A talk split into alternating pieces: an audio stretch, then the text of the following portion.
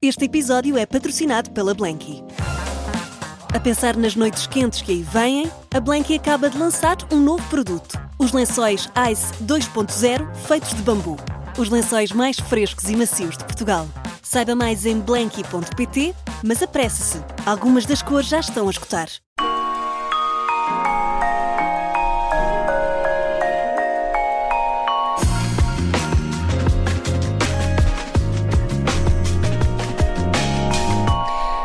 Cantor, compositor, baixista, guitarrista, vocalista, um dos fundadores eh, da emblemática banda de rock português.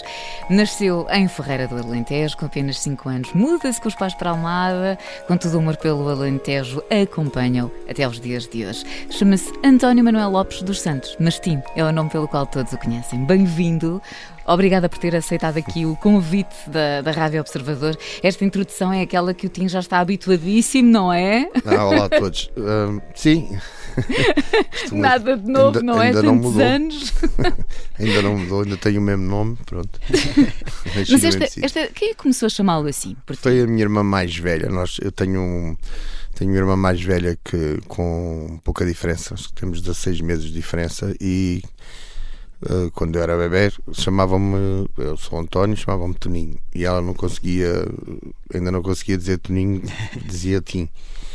E assim ficou, pronto. E ficou para sempre. Portanto, acho que a maioria agora já o reconhece só por Tim, se calhar muita gente nem sabe o nome mesmo, mas ah, é o Tim, não é? Sou, Será sempre. Sou. Aprendeu a tocar guitarra sozinho aos 13 anos. Como é que surgiu esse, esse interesse pela música? Já havia alguém na, na família ou foi não. mesmo? Não, a, família não tinha nada a ver com música, absolutamente. Um, uh, o meu pai tocava um bocadinho de, de, harmónica e depois eu comecei a tocar harmónica pai aos 8 anos ou 9, por, porque sim, porque havia lá uma harmónica em casa e aquilo separava-se e fazia som.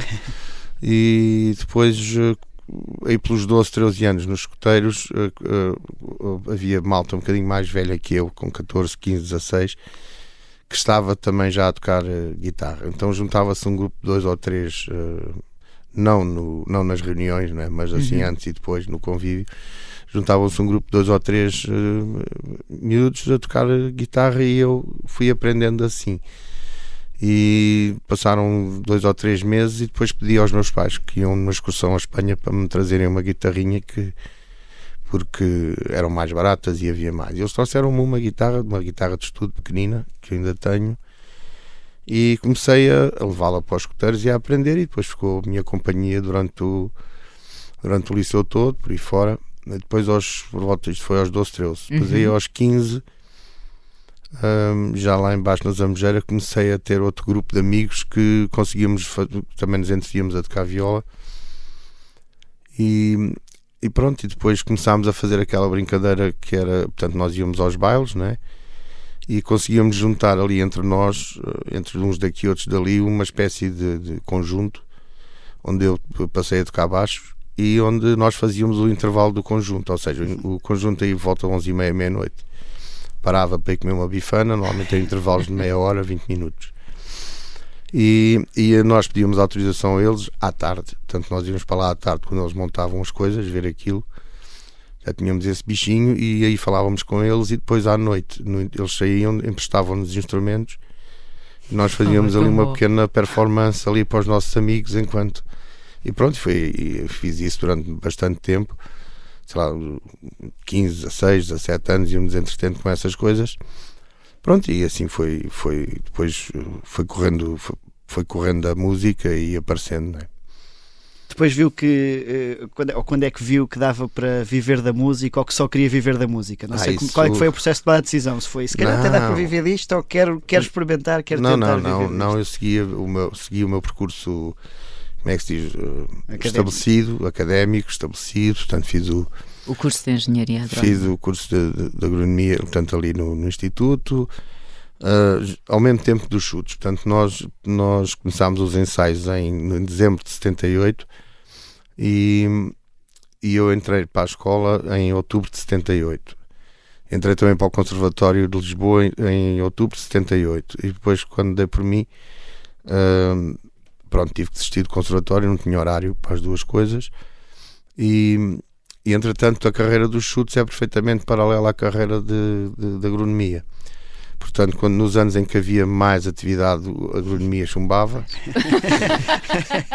nos anos em que havia um bocadinho menos de atividade, portanto, a agronomia vinha de cima. Tanto que ia, ia pronto, consegui acabar em aquilo com estágio e tudo, pá, em sete anos, ou o que é que foi. Mas, mas foi muito paralelo. Ainda outro dia estava-se a falar do, dos concertos do. Deixa cá ver onde é que aquilo era, acho que era no Carvalhal, não tenho ideia um, em prol da paz e não sei o quê, ainda com, com nós a trio, acho eu. E eu estava-me a lembrar que no dia, isso foi uma sexta-feira, e no dia a seguir uh, eu é que trouxe o carro para Lisboa, pois aquilo estava tudo um bocado desgraçado. E no dia a seguir, portanto, nós fomos lá para aí às 5 da manhã e eu às 8 da manhã estava com um exame de microbiologia. em... Ficou-lhe na memória essa Fico... conjugação de. Ficou, porque ainda cima em microbiologia eu demorei 5 anos para fazer. Conseguiu acontecer tudo. Né? E porquê esse curso? Sim. Uh, olha, eu tive. Pá, nunca tive muitos, muitas dificuldades na escola e ainda por cima dava-me bem com matemática. Que é uma coisa rara, não é? Parece que não, agora já não. Uh, mas pronto, então aquilo, uh, quando chegámos ali por altura do próprio Deutico, que eu também levei com isso. Sim. Eu sou daquela geração, sou daquele ano em que leva com o próprio Deutico. Quando sai o cartão jovem eu tenho 26 anos e por aí fora. que memórias tão boas. Sim, uh, pronto, então eu e os outros, portanto, um monte, nós tínhamos um grupo muito grande em Almada de, de, de Malta todos mais ou menos com acesso ao ensino superior. Um, então, uma série deles, muitos mesmo, talvez oito, foram para a medicina, para, para os dois cursos de medicina. E eu, com a minha irmã, já tinha, já tinha entrado em medicina e já tinha visto o que é que aquilo era. E nunca me dei bem com, pronto, com sangue, aquelas coisas. Esse curso, esses cursos que seriam, digamos, a meca para todos, para mim não me interessavam. Os cursos de engenharia, entretanto, na, tanto no ISEL como no, no técnico, estava um bocadinho, como é que se diz, uh, fora, de, de, fora do mercado de trabalho. Portanto, não tinham grandes ofertas não, não, depois quando... Não havia muitas opções depois. E no meio disto tudo, talvez biologia, talvez, uh, talvez uh, coisas dessas, e entretanto fui visitar o, o ISA, que é tão simplesmente, acho uhum. eu, a escola mais bonita de Lisboa, portanto fica ali no, no Alto da uhum. Ajuda, tem, aquele, tem aquela área toda, é muito bonita, uma biblioteca lindíssima, tem todas as construções, tem uma história muito engraçada. Assim, um bocado aquilo depois lá dentro do edifício principal é um bocado Hogwarts, estás a ver? Tem, tem os laboratórios de química que apareciam do Júlio Verne, aquilo, agora já não, mas na altura era muito, muito giro.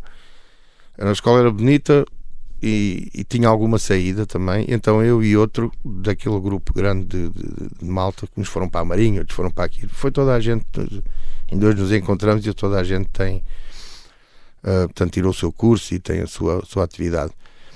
Uh, fomos para a agronomia aos dois e pronto. E, e...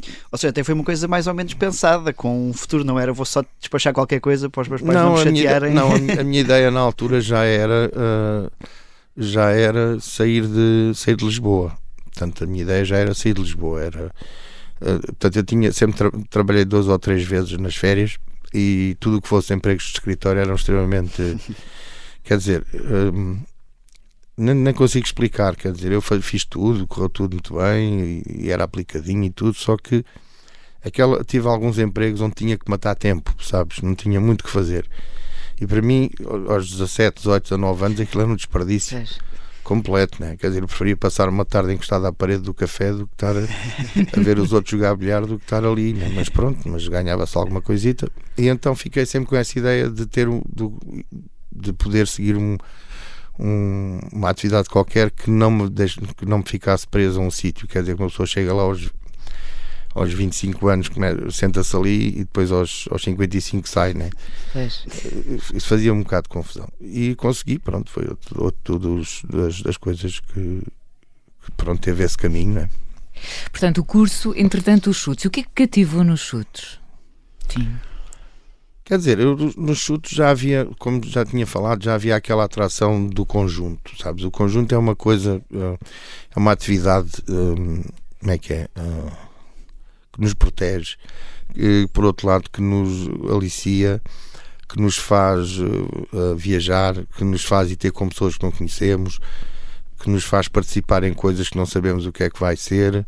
E todo esse e tudo isso juntamente com o, com o gosto da música, com o gosto de, de, viajar, com o gosto de fazer som, com, pronto, com essas coisas todas, uh, levou a que procurasse desde sempre ter uma atividade paralela à escola uh, ligada à música.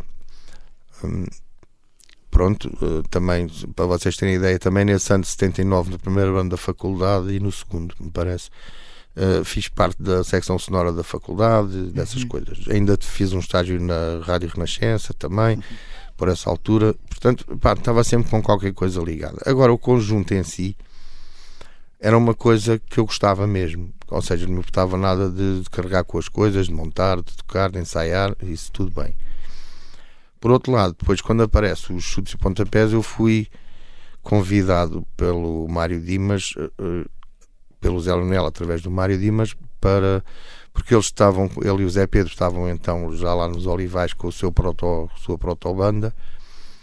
O Zé Leonel andava a trabalhar por Almada nessa altura e, fizeram, fizeram uma espécie de audição de brincadeira e marcaram, marcaram ensaios. E pronto, e depois, passado um tempinho, lá consegui ir a Lisboa e foi o primeiro ensaio com, com o Zé Pedro, com, comigo, com o Calu e com o Zé Leonel. E desde esse ensaio aquilo ficou. Como é que é?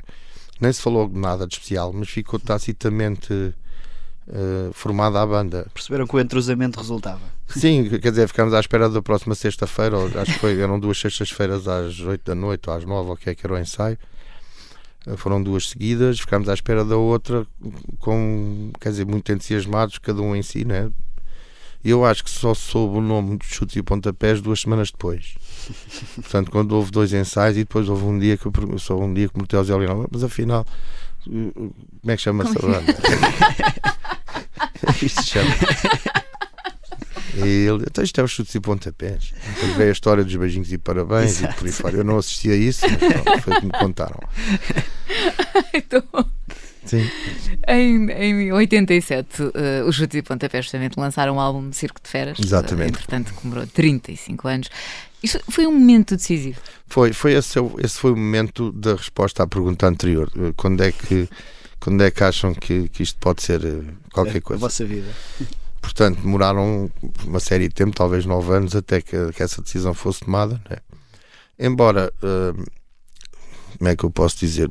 Na altura, uh, temos que recuar um bocadinho mesmo para fazer o, o contexto. Uh, ser músico nessa altura era uma coisa muito diferente do que é hoje. Uhum. Ou seja, não tinha perspectivas de trabalho, não era uma profissão bem vista. E pronto, e, não era coisa que se chegasse a casa e dissesse ao pai: Olha, quer ser músico. Hoje, uma criança qualquer diz que quer ser músico ao pai, a primeira coisa que o pai faz é inscrevê-lo numa escola e, e protegê-lo e por aí fora. E começa a meter os vídeos no YouTube. Sim, assim.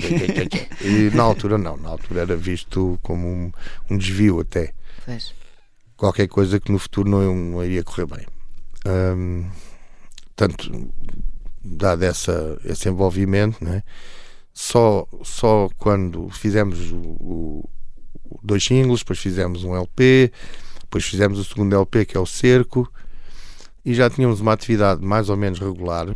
Nessa altura, uh, os concertos não eram no verão, eram, nomeadamente, começavam aí por altura do Carnaval e seguiam depois pelas câmaras das fitas e por uhum. essas coisas todas. E quando chegava a julho, normalmente não havia acabavam os concertos e a época começava outra vez em setembro, havia outra, outra altura de concertos mas pronto, a gente fala concertos, são coisas para, sei lá, 80 pessoas, 100 pessoas. Faziam a temporada do todo inverno. Sim. uh, porque as festas populares não estavam, não eram o que são hoje.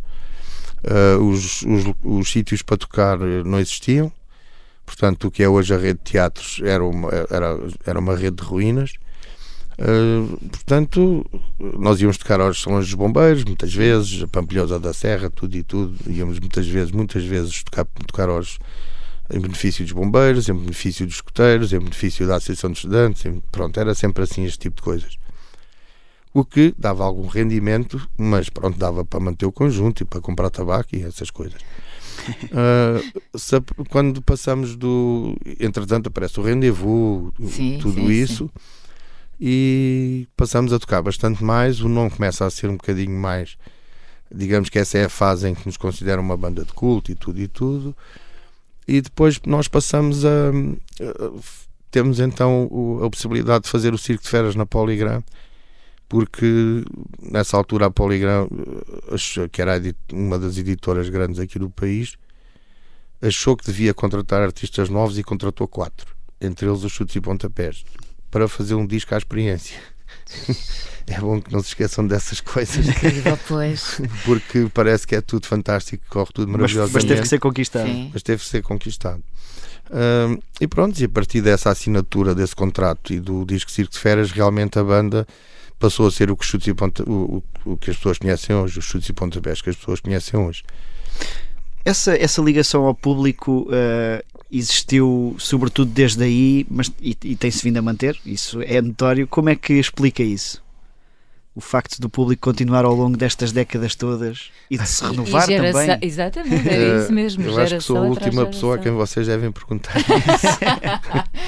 isso. Temos que ir ter com as pessoas, perguntar o que é que. Sim, porque, quer dizer, o que nós sentimos desde o primeiro concerto, e é bom que se diga também, gosto de lembrar isso, desde o primeiro concerto, desde a tal noite de, das quatro músicas em seis minutos no, nos alunos da Polo que nós sentimos um grande, como é que é? Um grande entusiasmo em fazer o que fazemos. Aliás, desde o primeiro ensaio, como já se disse, uh, um grande entusiasmo e um grande gosto, entusiasmo e por aí fora em fazer o que fazemos e sentimos da parte de quem nos acompanhou nesse entusiasmo uma grande alegria e, um grande, e uma grande satisfação por nós estarmos a fazer aquilo e eles estarem a ver. Uhum.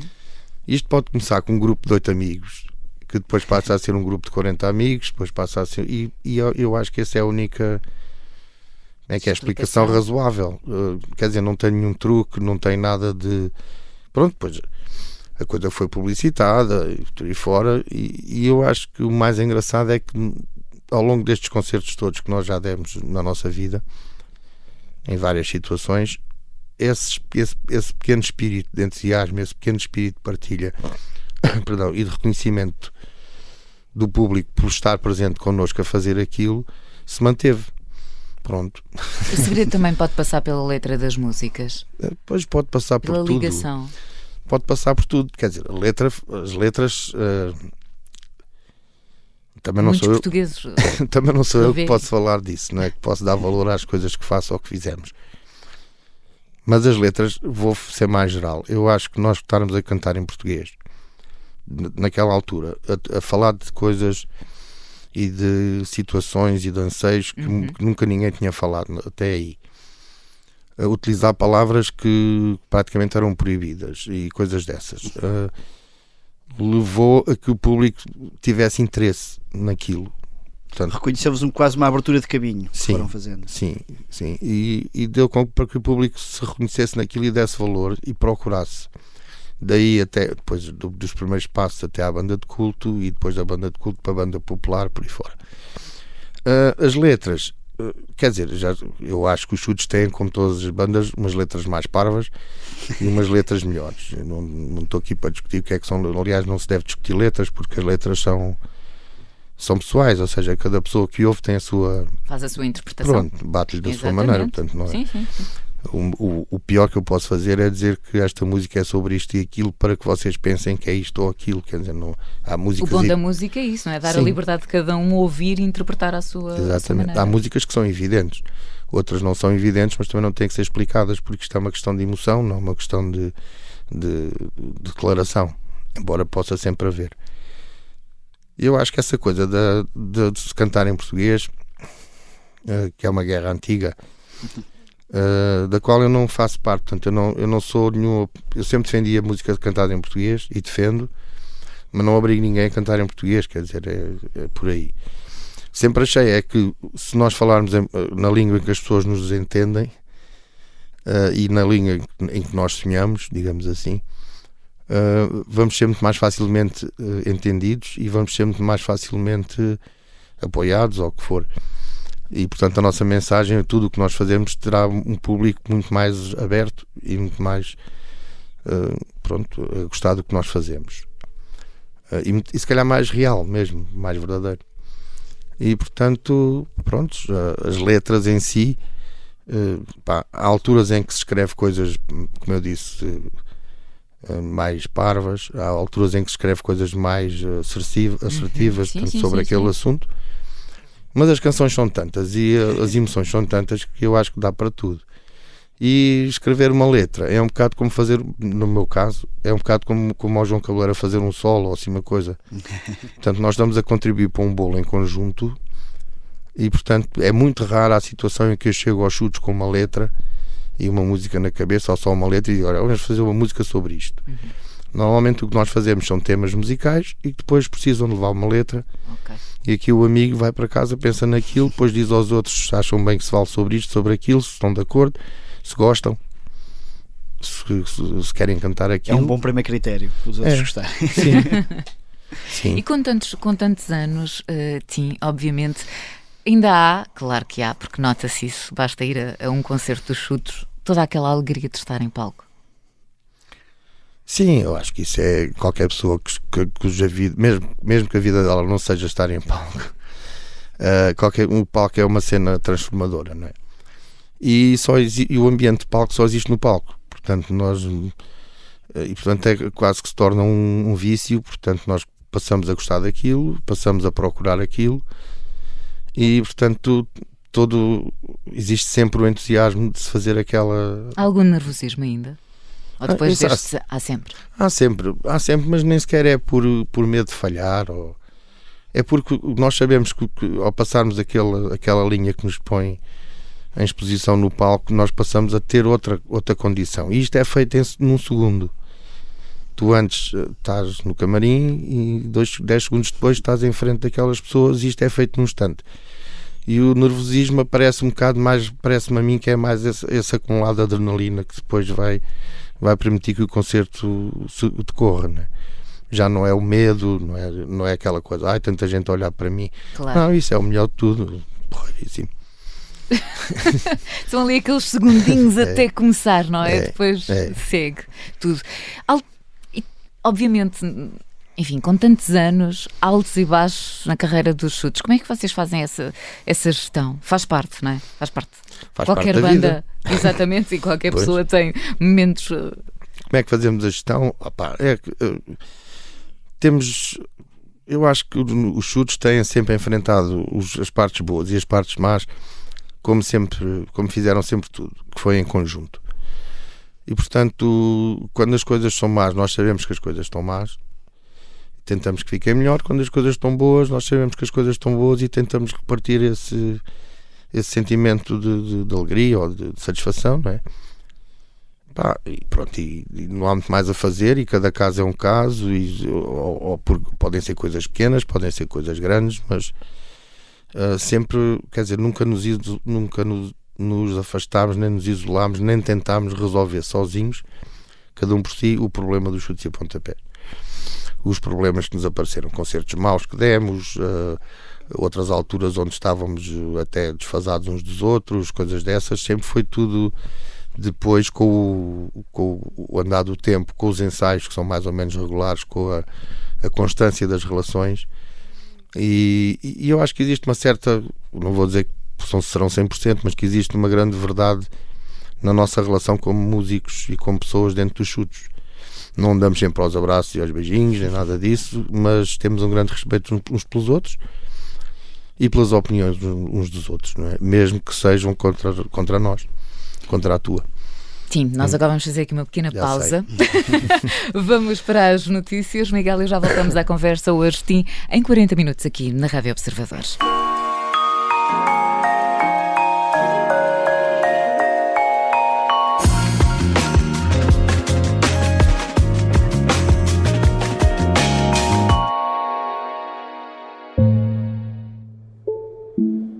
Me aponta a metralhadora. Mas o tipo reteve-se e assim, se não fosse o Cabral, já estavas morto há muito tempo. Este é o Sargento na Cela 7. Uma série para ouvir em seis episódios. Faz parte dos Podcast Plus do Observador. E eu percebi que aquilo lá dentro fiava fino, os berros, berros e não sei o quê. Portanto, eles estavam preocupados com o seu futuro. Episódio 5 A Operação Clandestina. Informo que estou rodeado por dois blindados e muitas tropas. António Lobato foi o português que mais tempo esteve em cativeiro na Guerra de África. Sete anos e meio. Pode acompanhar todas as semanas no site do Observador ou nas plataformas de podcast. Um novo episódio a cada terça-feira. Os Podcast Plus do Observador têm o apoio da Onda Automóveis.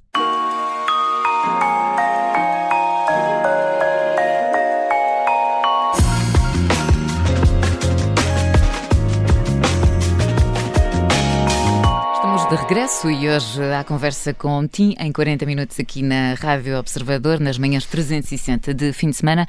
Obviamente já falámos no início dos, eh, dos chutos. Algum concerto marcante? Esta é sempre aquela pergunta que eu acho que deve ser quase qual uh, estar aqui a, escolher um filho, não é? Que é uma resposta um bocadinho difícil. É, Mas há assim algum concerto que tenha marcado ou mais difícil? E o que é que eu posso dizer? Quer dizer, há, pá, tem que ir buscar. Quando se puxa por um, vem, aparecem muitos. uh, mas pronto, então, sim, o, o concerto do Estádio do Restelo um, eh, foi marcante pela produção e pela, pelas pessoas que tiveram a ver e por tudo o que conseguimos fazer eh, nessa, nessa, nessa altura.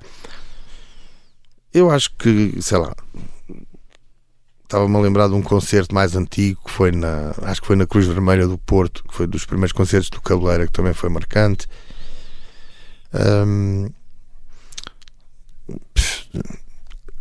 Coisas grandes. Todos os concertos, não é para fazer publicidade, mas assim, todos os concertos que demos eh, e todas as vezes que fomos ao Rock in Rio também foram marcantes.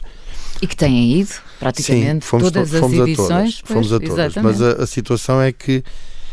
Uh, Enquanto os outros, os outros artistas têm de fazer o seu concerto, vão uma vez ao Rock in Rio não, e depois não voltarão por princípio, não é? Embora haja casos de repetição. Os, os chutes foram muitas vezes ao, ao Rock in Rio fazer coisas que não era suposto. Ou seja, fazer uma abertura, fazer um encerramento, fazer o dia da criança às três da tarde com uma orquestra, fazer isto, fazer aquilo outro. Nós nunca dissemos que não a esses, esses desafios e coisas que para outras bandas poderiam parecer uh, não fazíveis porque não tinham luz, ou porque não tinham iluminação, ou porque não tinham coisas. Nós sempre aceitámos esses desafios e eles sempre nos agradeceram esse tipo de disponibilidade. E, portanto, todos esses concertos foi uma coisa que também que fez com que o, os, o concerto dos chutes atingisse muita gente. Porque, só para dar o um exemplo, esse concerto do primeiro do de todos do Rock in Rio. Era um concerto marcado para as 5 e meia, ok, que era da tarde, às 6 e meia. E nós, nós, toda a gente dizia que era horrível, porque estava toda a gente a vir da praia, não ia estar lá ninguém, ia estar um calor desgraçado, não tínhamos iluminação. Pá, pronto, não era aquilo. Era só contras. É, não era aquilo que os chutes deviam fazer e por aí fora. Nós fomos fazer esse concerto. Uh, o que acontece? O concerto foi transmitido pela, pela, televisão e pela rádio, e o que aconteceu foi que uma série de pessoas que estavam realmente a vida praia ouviram o concerto no carro, ouviram o concerto na televisão enquanto estavam a, a chegar a casa ou coisa assim. E nós no dia a seguir, ou pouco tempo depois, demos um concerto e tínhamos muito mais gente porque as pessoas tinham visto o concerto na televisão. Portanto, isto nunca Uma coisa sabe. leva à outra, não é? nunca sabe. Portanto, todos os concertos acabam, desde os pequeninos. Ou, por exemplo, um concerto que fizemos na, na já cá ver, no Infante Sagres, com o Mano Negra do Mano Chao. Uhum, sim. Uh, fizemos esse concerto, talvez para, já não sei, 400 pessoas ou menos. E foi um, um flop completo. Aquilo não correu nada bem. Esse concerto também foi importantíssimo para que se, nós uh, verificássemos uma série de coisas que depois vieram a dar no despedimento do manager e por aí fora mais à frente. Portanto, tem, é tudo, tudo é importante. Tem, tem saudades de algum desses grandes dias? Por exemplo, quando olha para o dia do concerto no Restelo, tem saudades de voltar a sentir aquela, o que sentiu nesse dia? Não. é uma boa memória para, para estar no passado. Não, porque, porque para vocês terem ideia, eu, eu, tanto aqui há tempo, nós, isto não sei quando é que vai para o ar, mas pronto, irá um dia destes, está a ser gravado. Mas pronto, eu, eu, toquei no fim de semana passado e vou, vou, vou tocar no próximo. E desde que acabou o concerto do fim de semana passado, eu já só consigo pensar no que é que vai acontecer no próximo concerto. Mos treinadores de futebol. Okay. Sim, é mesmo assim. É mesmo assim. O que me leva muito facilmente a, uh, deixar para trás um bocadinho o que aconteceu, estás a perceber? Porque realmente é, todos os dias, todas as vezes, em qualquer sítio, é tão intensa perdão, que não deixa espaço. Portanto, ou, vai, ou, ou se guarda espaço para a nova, ou então vivíamos atolados em memórias que não vale a pena. Os chutos uh, são, são um símbolo, obviamente, da, da música portuguesa, mas algumas vezes vocês eh, pensaram na dimensão internacional? Que podiam ter alcançado se hum. tivessem outro mercado? Ou é algo que nem sequer. Foi pensado algumas vezes, mas nunca foi. Era, temos, sempre que, temos sempre que fazer a relação. Os chutes, na sua carreira, tiveram sempre um bocadinho fora de tempo. E, e o que. Portanto, Neste uma... caso, estiveram sempre à frente. Pois não tempo. sei. Pois não sei. O que, quando nós estávamos com capacidade para ir lá para fora, uh, não era isso. Não era o vosso, isso o, o, o, nosso objetivo, não era isso que, nós, que as nossas vidas pessoais permitiam, porque nessa altura, uh, pelo menos eu, eu e o Gui, estávamos com miúdos pequenos, uh, muito pequenitos por aí fora, e não estávamos propriamente em, em altura de, de grandes torneios internacionais e tudo isso. Por outro lado, nós não tínhamos, nunca tivemos apoios de nada, nem, nem pedimos, mas pronto. E para fazer essas coisas lá fora implicavam uma certa, um, é, um certo grau de sacrifício e um certo grau de apoio. O exemplo que depois nós tivemos, pouco depois, por exemplo, nós tivemos o Plantão de Burgos, já não sei se, se em 90, 89 ou 90 ou por aí, uhum. e tipo, ou 91, já não sei por aí, e tipo, dois anos depois está lá a Madre de Deus. Quer dizer, enquanto os chutes caíram lá de paraquedas de um concerto para o outro e depois foram dali para não sei para onde e não sei o que mais, eu depois fico, estava lá a trabalhar também nessa altura hum, e, e aparece-me a Madre Deus à frente, traziam uh, discos para dar, fotografias para dar, press releases, uh, marcação de entrevistas, tudo como deve ser. Pois já vinham com outra estrutura. Vinham com outra estrutura, por isso é que eu disse, dois anos antes essa estrutura, eu falar à editora que íamos fazer isso, eles diziam, não, porque a gente não vende discos na, na França, portanto, para que é que eu vou gastar dinheiro a fazer publicidade na, em França? Quando aparece a Madre de Deus, dois ou três anos depois, já havia, mesmo sendo pioneira, já havia essa abertura por parte das estruturas e já havia abertura por parte das estruturas internacionais dos países vários em receber alguma coisa. Estávamos no começo da música do mundo, não é? Claro. Sim, Estávamos sim. no começo deste, deste intercâmbio que hoje ainda leva, por exemplo, o Duarte, o fadista, a tocar muito mais eh, fora de Portugal do que em Portugal. Né? O, isso leva-me a uma curiosidade que é, a Catarina já referiu o facto de serem um símbolo da música portuguesa. Como é que olham para vocês têm músicas que são quase índios nacionais, não é? A minha casinha toca nos estádios de futebol para entreter os adeptos Sim. portugueses no estrangeiro. Como é que como é que isso como é que vivem isso ou como é que olharam para isso assim começaram a perceber que lá fora as pessoas identificam-se muito com as músicas de chutos? Opa, nós começámos a, perceber isso desde, desde que começámos a ir tocar lá fora. Quer dizer, nós começámos a tocar para. e ainda hoje tocamos para a comunidade de, de, para os imigrantes, né, aquilo que se diz. E, e, e, sentimos desde logo essa ligação com o casinho e com outros temas. Uh, pá, o que é que eu posso dizer sobre isso? Não, não nos sentimos sentimos bem, pronto, sentimos contentes um bocadinho orgulhosos, se quiseres. Mas... Sempre aquela imagem do Cristiano Ronaldo a cantar a minha casinha assim que ganhamos o euro. Pronto, olha, pronto, e foi, foi giro. Foi giro e ficámos muito contentes com isso, mas quer dizer, também é engraçado ter assim um bocadinho, acho essa parte mais gira, ter assim a, a, sensa, a pequena sensação de que temos um, assim à portuguesa, que temos um hino escondido, estás a ver? Temos um, um hino não oficial. Um hino não oficial, quer dizer, pronto, e essa parte também consigo sentir. Pronto. Sim, e depois da, da morte do, do Zé, Zé. Pedro, sim, vocês uh, pensaram em terminar? Eh, eu acho que em conjunto não. Pessoalmente, é que pode ter havido um ou outro pensamento sobre o que é que vai acontecer. Mas as canções e eh, tantas as músicas, o nosso, digamos que a inércia era tanta que é sempre difícil nós pararmos de, de tocar por causa de, de, ou deixarmos de ter os chutes e pontapés por causa do, do, do falecimento de Zé Pedro. Aliás, porque seria a última coisa que ele, que ele quereria, né? não, não passaria nunca pela cabeça. Uh, e portanto, cada um em si ainda houve umas conversas dessas, mas nunca houve a, a conversa de se acabar entre nós houve uma certa sensação de dúvida, mas isso já havia, ou foi muito maior a dúvida antes dele morrer do que após o, o falecimento. Né? Portanto, antes dele morrer, os anos de doença, os três anos antes então, e o último ano, eram, foram muito duros para ele e muito, pronto, não quer comparar, não é? mas, mas muito difíceis também para nós. Porque, Amigos a acompanhar tudo? Sim, e a, ver, e a ver o esforço que ele estava a fazer e a, a tenacidade dele e tudo isso, e nós a vermos que eu, eu muitas vezes me afligia porque eu sabia que era aquilo que ele queria fazer, mas aquilo que custava-lhe muitíssimo. Os ensaios custavam o homem tinha dores, o homem estava. pá, pronto, quer dizer, qualquer pessoa nesta situação há de perceber o que eu estou a dizer, né? Portanto, não, nem é, é uma situação que é má para todos. Pronto, não, não há e ele como mesmo dar a assim volta. seguiu sempre, nunca parava. Não, ele, nós a última zanga que tivemos era porque ele queria viajar de avião e nós tínhamos tido uma experiência horrível de avião com ele e nós proibimos as viagens de avião. E ele, ele mesmo assim queria? Ele queria, queria ir para Toronto e eu disse, então pronto, então se tu vais para Toronto não vou eu. Pronto, vão lá fazer os concertos sozinhos que eu não vou cantar. Eu, dessa viagem eu não vou, se tu vais eu não vou. E foi a última vez que nós eh, nos zangámos um com o outro, porque ele estava convencidíssimo que ia. E para não, não, nem o médico deixava nada, não, era assim, ele era assim. O que, o, que é que, o que é que mudou com o desaparecimento do Zé Pedro na vossa forma de trabalharem, de serem os chutos?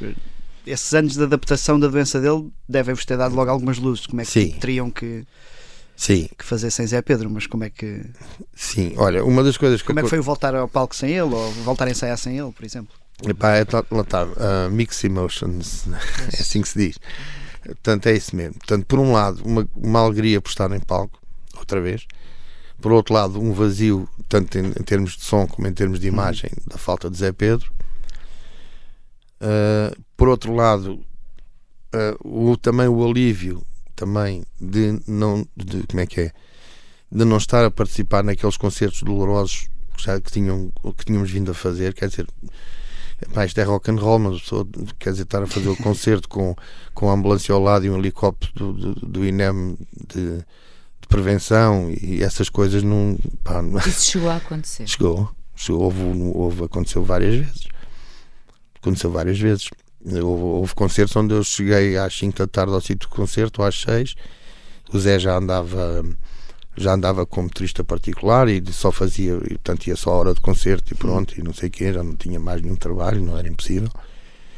E pá, chegava- chegávamos aos sítios e vinham-nos dizer: Olha, o Zé está no, está no quarto, isto não está, isto não está nada famoso e tal. E depois ele lá pelas 10 horas arrebitava e ia fazer o concerto como se não se passasse nada e pronto, e depois ia outra vez para baixo.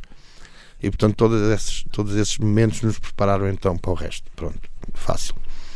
Acho que é- eu acho que isto é o percurso normal de quem- eh, acompanha um- uma doença deste género, pessoas com, com, com este tipo de doença. não é? Mais tarde ou mais cedo aparecem este, este tipo de situações, pronto, de- daquelas situações que nós já não sabemos, o que- é tudo e de mau. limitações que vão aumentando depois. Pois, é.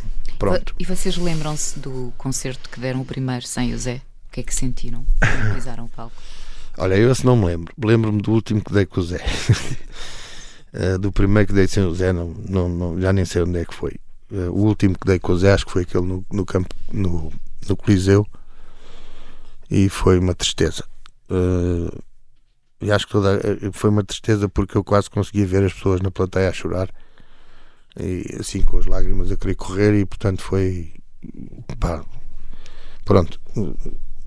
Já, já antes do concerto começar, já tinha tido essa já estava com esse espírito e portanto aquilo foi um, deve ter sido o concerto mais longo da minha vida esse. mas pronto difícil agora o outro não mas a seguir as coisas desenrolam-se e depois eh, nós dentro dos chutes começámos a, a ver o que é que podíamos fazer para, para completar a coisa para, e, e mais uma vez resolvemos o problema entre todos como sempre se resolveu as coisas nos chutes, entre todos. O Gui fez mais uma coisinha, o, o João fez mais uma coisinha, fiz mais uma coisinha, o Carlos fez outra coisinha. Começámos a juntar as coisas e chegámos à conclusão que estava em discussão se devíamos de pôr ou não guitarrista.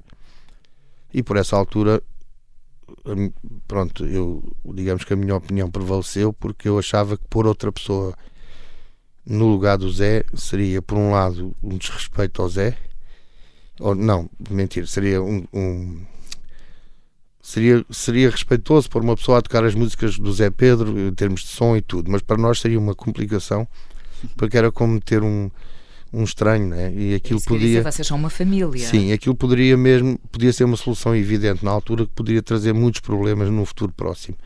Zangas, confusão, porque é que é este, não é o outro. E foi assim um bocado estranho. Agora. E mesmo, se calhar para o público também ia estranhar, não? Eu acho que sim, as, as opiniões são as duas, que é, uh, uh, é pá, ainda agora o homem já se foi embora, já lá meteram outro. Pode ser esta, ou pode ser, é pá, poça, parece que o homem não tocava nada, que nem, quer, nem sequer precisa de, de substituto. Portanto, isto fica aqui difícil. Okay. Portanto, fica difícil. Foi um debate longo. Foi, foi um debate que resolveu a cabeçada, que seja, vamos fazer e logo se vê. Se correr mal, a gente corrige. E não correu muito mal, pronto. Seguimos em frente. Já falei muito desse conceito de família dos chutes, mas tem tido também ao longo da carreira outros projetos e até coisas uhum. a solo. Isso foi importante também essas válvulas de escape. Exatamente, assim. essas válvulas de escape e essas. Sim, porque os chutes, as tantas, acabam por ser, depois deste tempo todo, não é? podem ser muito. Como é que é? Podem ser uma bolha, pode ficar tudo muito virado para si próprio e ficar assim.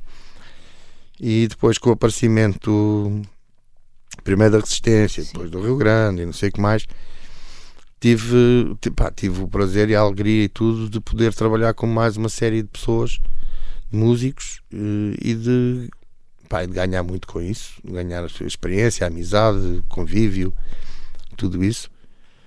E, e, pá, e ainda por cima fiz, eu acho que esses grupos fizeram um trabalho também bastante engraçado, bastante porreiro e era importante ter esse espaço fora dos outros também. Era muito importante porque já estava a ficar eh, viciado o discurso, viciado as ideias, eh, portanto era uma coisa pesada, né?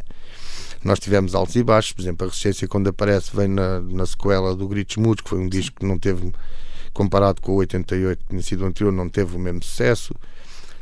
É dessa altura também esse concerto que falei do, dos Mano Negra, portanto, parecia que aquele, tudo aquilo que tinha corrido muito bem até aí já não estava a correr grande coisa. Mais uma vez, eu sempre achei o Gritos Mudo um disco muito, muito forte e achei sempre que tinha sido editado dois anos antes do que devia ter saído. Tanto que muita gente ainda hoje gosta de alguns temas e de algumas músicas desse disco e são uh, fortinhas e pesadas e pronto, e, e na altura fomos uh, não era aquilo já estávamos aí para outro sítio foi quando começou a aparecer mais música cantada em inglês mais bandas uh, mais modernas digamos assim e onde os chutes começaram a ser vistos como o passado, uhum. portanto, o que já tinha acontecido. Eh, esta pergunta é um clichê, Tim, mas tenho que a fazer, que é para alguém que já fez quase tudo, o que é que ainda falta fazer? Uh, sei que tem filhos, eles também, alguns já, já, já vão, já vão dando para a música. Sim, uh, tocam os dois. Fazer coisas com eles é, um, é, é, é uma alegria ainda, também, também faço. Eles que ainda, agora... que ainda vai escola, renovando. A escola Sim. de rock também? Sim, daqui a bocadinho vou daqui para as aulas. Uh... que é que me falta fazer? Ah, quer dizer, aquela resposta clássica, falta-me fazer tudo, saudades do futuro, por aí fora. Não, eu acho é que hum, às vezes já sinto vontade, já tenho, já sinto vontade, como é que é? Já tenho pena de não estar parado. É um sério? bocadinho. Sim, mas eu não consigo muito. Passa-lhe rápido, essa vontade é, passa, de estar parado. Passa-me rápido. E, e pronto, lá está, em vez de ficar cristalizado no, no que já fiz ou no, naquela coisa, mesmo esta situação de ter agora a escola de rock e por e tudo com, com, com os meus filhos e com mais gente uh, produz uma, uma certa novidade, um certo grau de novidade de, de, coisas, de fazer coisas que nunca se fizeram. Voltamos ao princípio da conversa. Sim, sim. Fazer coisas que nunca se fizeram, aprender, conhecer outras pessoas, uh, pôr em causa. Isto dá uma certa jovialidade, se queres que diga uma sensação. E eles também já o obrigam a olhar para as coisas de outra maneira ou já lhe vão mostrando coisas, os seus filhos, neste caso? Sim, os meus filhos sempre, sempre mostraram coisas. Uh, eles têm um, também têm um gosto, a música que fazem também, embora seja eclética, é um bocadinho, não está dentro dos parâmetros atuais, digamos assim, não é música.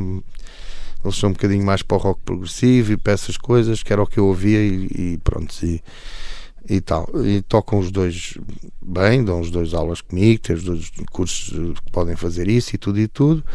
Vão mostrando coisas epá, e, e vamos tentando fazer coisas juntos com, com como é que se diz, com convívio, com distância, com respeito, vamos andando. Uh, agora da escola, é o que eu disse, é mais um, mais um. Essa ideia surgiu como, Tim? Olha, eu já tinha dado aulas, não é? Isso é a primeira coisa. Havia assim, um, depois havia coisas nessas aulas que dei que eu não, não tinha gostado muito. Sentiu uh, que havia ali um espaço para. Havia, e depois, sim, e depois havia um espaço também nosso de se poder fazer alguma coisa junto, mais do que tocar no, no, num concerto ou fazer um, um disco e tal. Um, porque isso são tudo situações. Eu, por exemplo, fazer, já fiz o, o, já fiz discos com eles, já trabalhei com eles eh, em gravações, mas são coisas em que nós estamos juntos, tipo, imagina, 15 dias muito intensos e depois passam seis meses e estamos mais duas vezes juntos por causa de um concerto e tal. Uhum. E isto de, da escola proporciona um, uma ligação mais regular. E eu não posso desperdiçar isso, né? Claro, obviamente. É por aí. Mais qualquer coisinha. não, e a escola, além disso, tem um, um nome muito, muito engraçado, chama-se Voar. Chama-se Voar. Porquê o Voar? Porque... Precisamente para dar asas à. Exatamente, tem tudo a ver com isso. Eu acho que a música foi o que a música me fez. Portanto, eu vim do Alentejo para a Almada, eh, fiz uma vida, uma vida perfeitamente normal e feliz com, como todo, todo, todo o resto da malta. E, e aquela coisinha de, de tocar viola e de, e de, depois entrar no conjunto e, de, e fazer isso sem me perguntar nunca o que é que ia acontecer a seguir, fez-me voar. Não é? Eh, foi isso que me fez uh, libertar a imaginação, querer aprender mais música, quer fazer isto, fazer aquilo e não foi por, por o grau académico, porque eu até até aos, sei lá, até aos 40 anos ou coisa assim, não pude estudar a música como, como, como pensei. Portanto, deu-me asas, um bocado como um anúncio, mas pronto. Há bocadinho é muito engraçado porque o Tim estava a dizer, e é verdade, no início dos chutes estamos a falar de uma realidade completamente diferente uh, daquela que é uh, hoje em dia. E hoje, quando o Tim olha. Um, Sente que a vida dos músicos está muito facilitada, tendo em conta tudo aquilo que os chutes, por exemplo, tiveram que não, passar? Não, não está. Isto, então nós temos que dizer, portanto, a vida dos músicos não é uma música fácil, não é uma, uma, uma, vida. uma, vida. fácil. É uma vida, pá, depois depende de muitas coisas, mas ou se vamos pela, ou se vamos pelo, pela carreira a solo, é? é uma coisa que necessita de um ego uh, forte que depois se vai refletir na perca de uma série de coisas por causa desse, de ter que se alimentar esse ego e essa, e essa personalidade vistosa e importante. Se se vai para um, para um para o caminho do, do conjunto, do agrupamento e tal, arriscamos a não ser nunca reconhecidos. Portanto, ah, é o baixista de quem, é o coisa. E, e não sei o que é. Portanto, os, o, o rendimento que se tem é muito variável.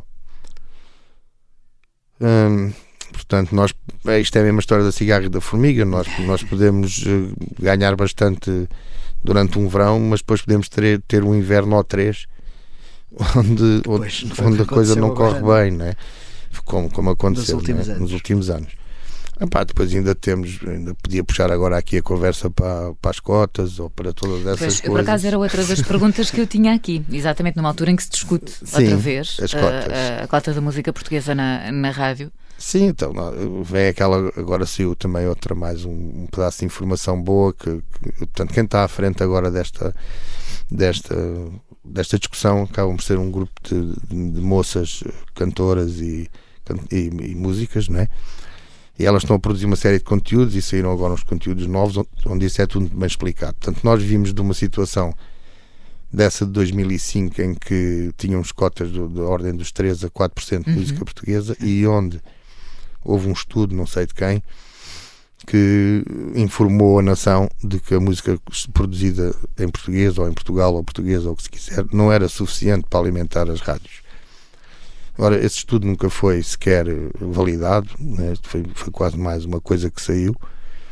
E portanto, nós vimos dessa situação, ou seja, os chutes nunca foram um grande um grande êxito na rádio, tirando os contentores ou isto ou aquilo, foram sempre uma coisa muito mais de boca a boca e de concerto do que propriamente êxitos na rádio. Né?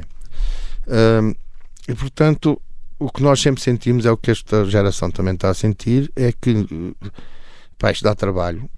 requer esforço, investimento, imaginação, criatividade, mais uma série de coisas que depois, muitas vezes, é um trabalho muito, muito nosso, cheio de sacrifícios nossos, e que depois é confrontado com toda uma indústria multipoderosa, quer dizer, é, é mesmo David e Golias, é uma coisa do outro mundo. Não é? Eh, e, e, portanto, isto é uma. Eu, por definição, sendo, de, sendo nunca votando à direita, digamos assim, não, não, não defendo cotas, não gosto de cotas, não gosto mesmo, sou contra, mas parece-me que é a única maneira de indicar um caminho, um gosto, um caminho, um, um desejo às pessoas. E depois só virem esse bocado de informação, onde ver que uh, sempre que se aumentou a cota de música portuguesa na rádio. Que foi por altura da pandemia, passou para 30. Sim, mas mesmo antes, quando passou para, para 25, para 25, para, sim. Sim, para 25 sim, sim, por aí fora, pelo menos o que, o que os estudos que, que, que, nos indicaram diziam sempre que houve sempre aumento de. foi sempre acompanhado de um aumento da audiência, das audiências. Nunca houve quebras de receita de publicidade. Nunca houve nenhum problema evidente, a não ser uma tal um tal, uma tal, um, um tal ataque à liberdade da programação. Mas essa liberdade de programação nessas rádios, nas rádios major, é? nas, nas, que realmente são, uh, que fazem força. Rádios contra, de música, sim. Sim, contra, o, o contra as cotas. um, o que acontece é que. Perdi um bocadinho com a tosse. O, o que acontece nessas. Na, eu também perdido. Tá, estava a falar das, das rádios principais que têm feito força contra, contra as cotas. é, portanto, é, estava a dizer que elas nunca tinham perdido propriamente anúncios, audiência. nem audiência, nem nada. E que, ah, estava a falar da programação. E, da liberdade. Da liberdade de programação. Quando nós sabemos que a liberdade de programação nessas rádios é definida por, um, por, uma, por sugestões uh, externas e que depois são avaliadas por, uh, por uh, como é que se diz, as cotações ao mercado, por aí fora, e portanto a construção das ditas listas de reprodução são coisas que não são da liberdade das pessoas, são da liberdade do mercado e por aí fora. E depois quando aparecem depois também números uh, exorbitantes, tipo, sei lá, nas músicas todas que passam nas rádios de música, como vocês dizem, Uh, as músicas todas que passam, acho que são assim uma coisa tipo, há uma série de músicas que passa duas vezes por dia, todos os dias. A ver com a rotatividade, sim. Pronto, você já trabalhou, sabe o que é que isso quer dizer. Uh, o que leva a que, por exemplo, uh, só passem 300 músicas por ano a sério na, na telefonia. E o que leva a uma limitação enorme, é quase como um vórtice. Portanto, aquilo só passam aquelas, como só passam aquelas, só gostam daquelas, como só gostam aquelas, só passam aquelas, e não saímos disto. Uh, pá, pronto, uh, mais uma vez é mais uma guerra. Uh, espero que, que, se mantenha. E, mas eu acho que sim, que o, o, voltando à conversa, o gosto do público é o mais importante. E o que eu acho é que há muitas maneiras de dizer o que é que o público gosta. Para mim, a mais importante é, como se diz também, nós irmos tocar a qualquer ponto do país e aquilo está cheio. Pronto. Claro. Isso está cheio ali, porque é que as pessoas não vão gostar de ouvir aquela música? Não acredito que não estão a dar farturas de borla, portanto, só pode ser por. Sim, estamos okay. mesmo na, na, na, reta final da, da nossa conversa. Um, planos para os próximos tempos? Olha, são vários. Portanto, tem, a escola é para uma coisa para ficar, para durar. Está Fica agora, no Saldanha. Fica no Saldanha. Aquilo, a escola, agora nós estamos a fazer, digamos, uma pré-época para depois, a partir de setembro, termos então aquilo a, a 100%. Digamos que está tudo porreiro, mas ainda agora começou, a escola vai, vai correr. Portanto, fica aqui o convite, chama-se Voar, na zona do Saldanha. Exatamente, voar, se quiserem procurar, voar rock e pronto. Uh, entretanto, os chutes têm um trabalho, uh, digamos assim, uh, mais ou menos a meio, de músicas para disco. Vamos ter novidades? Uh, sim. Uh, a turnê deste ano vai começar já no 24 de Abril. Agora estamos a acabar a do Circo de Feras, depois começa em 24 de Abril a nossa turnê anual. Vamos ter um bocadinho de Circo de Feras, vamos ter outras coisas que, nunca, que já há muito tempo não tocamos, é assim que a gente costuma fazer, e outras que tocamos sempre. Está certo. Essa, por acaso, era uma das minhas questões que eu tinha aqui. Esse alinhamento. É sempre. Como é que vocês chegam a um consenso em relação ao alinhamento ou não há consenso nenhum? Não, nós muitas vezes no princípio do ano perguntamos uns aos outros o que é que tu gostavas de tocar. E há uma música que uma pessoa já diga, já não consigo tocar isto. Isso aconteceu com, aconteceu com algum, não comigo, mas com alguns dos chutes no Para Sempre. Já não podiam vir o Para Sempre. Pronto, que era, uma, era muito, muito mole. Pronto. Mas isso também acho que já passou. Isso também é conforme os anos.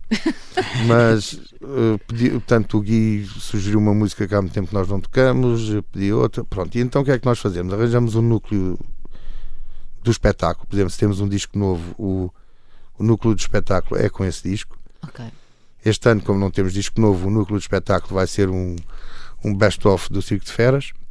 E depois juntamos umas músicas antes que gostamos, com uma abertura que gostamos, e depois fazemos um fecho com músicas que gostamos. Portanto, digamos que mais ou menos, grosso modo, fica dividido assim. O primeiro terço do concerto são novidades e coisas que a gente nos apetece tocar. O meio do concerto é o núcleo e o fim do concerto é aquilo que as pessoas estão à espera de ouvir. É o que tem mesmo que tocar. assim ficamos todos satisfeitos e, e, e, voltam todos para o próximo ano. Exatamente. e como é que foi, esta é mesmo só mesmo para terminar, voltar com o Circo de Feras? E com o Totrip foi um bocadinho. Foi um bocadinho, tem sido giro porque tem dado um trabalho constante. Temos ensaiado constantemente a coisa e, portanto, temos estado juntos a trabalhar, o que é sempre bom. Com uma pessoa que não pertence aos chutes do Totrips, o, o que produz aquele ambiente de ensaios e de trabalho um bocadinho mais respeitoso e um bocadinho menos balda, que às vezes pode acontecer.